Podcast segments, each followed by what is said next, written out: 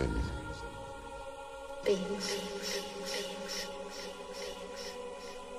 for us to change our ways in the new millennium.